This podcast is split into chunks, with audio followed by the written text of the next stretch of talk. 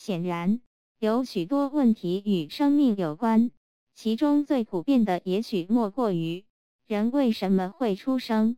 为什么会死亡？为什么会在生命的人部分时间里想要带电了表？许多许多百万年前，一个具有超级智慧的范维度种族，他们在自己的范维度宇宙中的生理特征和在我们的宇宙中并没有什么不同，开始对有关生命意义的无休止的争论感到厌烦了。这种争论甚至影响到了他们最喜欢的消遣坏小子极端板球，一种奇怪的游戏玩法是毫无理由、突如其来的击打他人，然后跑开。所以他们决定坐下来，一劳永逸地解决这个问题。为了达到这个目的，他们建造了一个巨大无比的超级电脑，它是如此惊人的聪明。在还没有连接上数据库以前，他就已经从我思故我在开始推演出了米饭布丁以及个人所得税的存在，直到后来有人关闭了它。它的规模足有一座小城市那么大。它的主控制台安装在一间专门设计的操作室里，安放在一张巨大的操作桌上，桌子是上等的红木制成的。表面蒙着深红色的皮革，深色的地毯显得正式而豪华。异国情调的盆栽植物和电脑主要编程人员及其家人的照片，精心地散布在房间各处。窗户望出去是一个绿树成形的公共广场。在正式开机的那个重大日子里，两个身着正式礼服的程序员提着公文包来到这里。谨慎地进入操作室，他们很清楚，在这个最重要的时刻，他们代表着整个种族。不过，他们还是尽量让自己平静下来，镇定地坐到操作桌面前，打开公文包，拿出他们皮质封面的笔记本。他们的名字分别叫做朗克维尔和福克。开始的片刻，他们沉默的正襟危坐。然后，在和福克交换了一个眼神之后，朗克维尔身体前倾，触摸了一下一个小小的黑色仪表盘，传出微弱的嗡嗡声，表明这台巨型电脑现在已经完全进入运行状态了。稍微停顿了一会儿，他开始用一种丰满、洪亮、深沉的声音说话了。他说：“我深思。”整个宇宙一切空间和时间中第二强大的电脑诞生的伟大任务是什么呢？朗克维尔和福克惊讶地对望了一眼。你的任务，电脑？福克开始说。不，等一下，这不对。朗克维尔担心地说。我们是要设计出有史以来最强大的电脑，而不是什么第二强大的。深思。他对电脑说道：“难道你不是按照我们所设计的那样，是有史以来最大、最强有力的电脑吗？”我把自己称为第二强大的，深思吟诵似的说：“那么我就是。”两个程序员又一次交换了一个担忧的目光。朗克维尔清了清嗓子：“一定是出了什么差错。”他说。难道你不是比马克西姆加伦星上那台叫做十亿巨型脑，能在一毫秒内数清楚一颗恒星所有的原子数量的电脑更强大吗？十亿巨型脑，深思以一种丝毫不加掩饰的轻蔑口吻说：“他充其量也就是一把算盘而已，依依不足挂齿。”难道你不是？福克说。一边紧张地前倾着身体，比都给星际思想者那台能够计算出丹格拉班德贝塔星上一场持续五个星期的沙尘暴中每一颗单独的沙尘的运行轨迹的电脑更强人的分析家吗？一场持续五个星期的沙尘暴，深思傲慢地说。你难道不想问问我宇宙大爆炸那一刻所有原子的确定矢量吗？请别拿这种袖珍计算器的弱智问题来烦我了。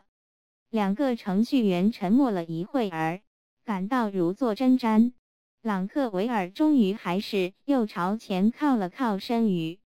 可是，难道你不是？他说。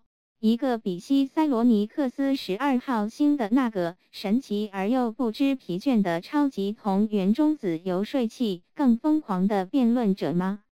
超级同源中子游说器，深思故意卷起舌头说：“能说的大角星距离的四条腿分家，但是只有我能说动它向后走。”那么，福克问：“问题究竟出在哪儿呢？”没有任何问题。深思用歌唱式的洪亮音调说：“我就是整个宇宙一切空间和时间中第二强大的电脑。”可是，第二，朗克维尔坚持问道：“为什么你总是说第二？你，你想的肯定不会是复合类皮质激素巨型研磨机吧？也不会是思考机吧？或者，电脑的控制台上闪烁着代表藐视的光？”我才不会为这控制系统蠢蛋们费哪怕是一丁点儿的心思呢。他强调道：“我说的不是别的，而是那台将在我之后诞生的电脑。”福克快要失去耐心了，他把自己的笔记本推到一边，咕哝道：“这他妈听起来倒像是救世主的口气。”你对未来一无所知，深思说。然而，我体内数量巨大的电路却能通过对关于未来可能性的无限的数据流的分析，预见到终究有一天会出现一台电脑，连它最基本的操作参数都是我所计算不出来的。但是这台电脑命中注定最终要由我来设计。福克重重地叹了一口气，朝朗克维尔望去。我们能够继续提问了吗？他说。朗克维尔示意他再等一下。你提到的这台电脑究竟是什么呢？他问道。眼下我不想接着谈它了。深思说。现在问你们想知道的其他事情吧。尽管问。两个程序员相对耸了耸肩。福克使自己镇定下来。深思电脑。他说：“我们给你的任务是这样的，我们希望你告诉我们。”他顿了一下，答案，答案。深思说：“什么的答案？”生命。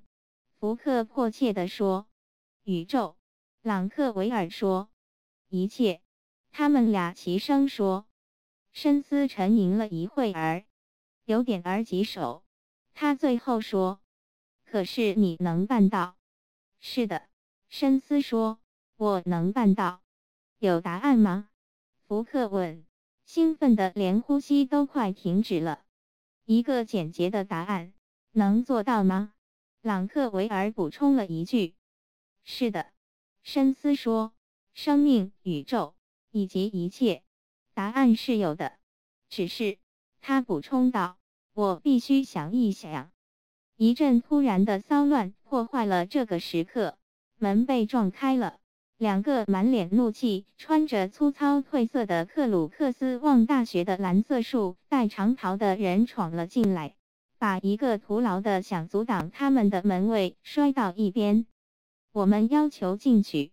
两人中比较年轻的那个高喊着，一肘推在一个年轻秘书的喉头部。来吧。年长那个也喊道：“你们挡不住我们的！”说着，一把将一个程序员从门里推开。我们严正声明，你们不能把我们挡在外面。”年轻的那人叫骂着，尽管他现在已经稳稳地站在屋内，而且没有遇到任何进一步想要阻止他的尝试。你们是谁？朗克维尔愤怒地从座位上站起身来：“你们想干什么？”“我是曼吉克塞斯。”年长的那人宣称。“我严正声明，我是鲁姆方德尔。”年轻的那人叫道。曼吉克塞斯转向鲁姆方德尔：“够了，他恼怒地说：“没有必要严正声明这个。”好吧，鲁姆邦德尔骂了一声，重重的一拳砸在身边的一张桌子上。我是鲁姆邦德尔，这不是声明，而是纯粹的事实。我们所要求的就是纯粹的事实。不，我们不是。曼吉克塞斯恼怒地说：“这可不是我们所要求的。”几乎没有换气，鲁姆邦德尔嚷道。我们不要求纯粹的事实，我们所要求的是不要纯粹的事实。我要求我可能是，也可能不是鲁姆方德尔。见鬼了！那你到底是谁？福克忍无停忍。我们，曼吉克塞斯说，是哲学家。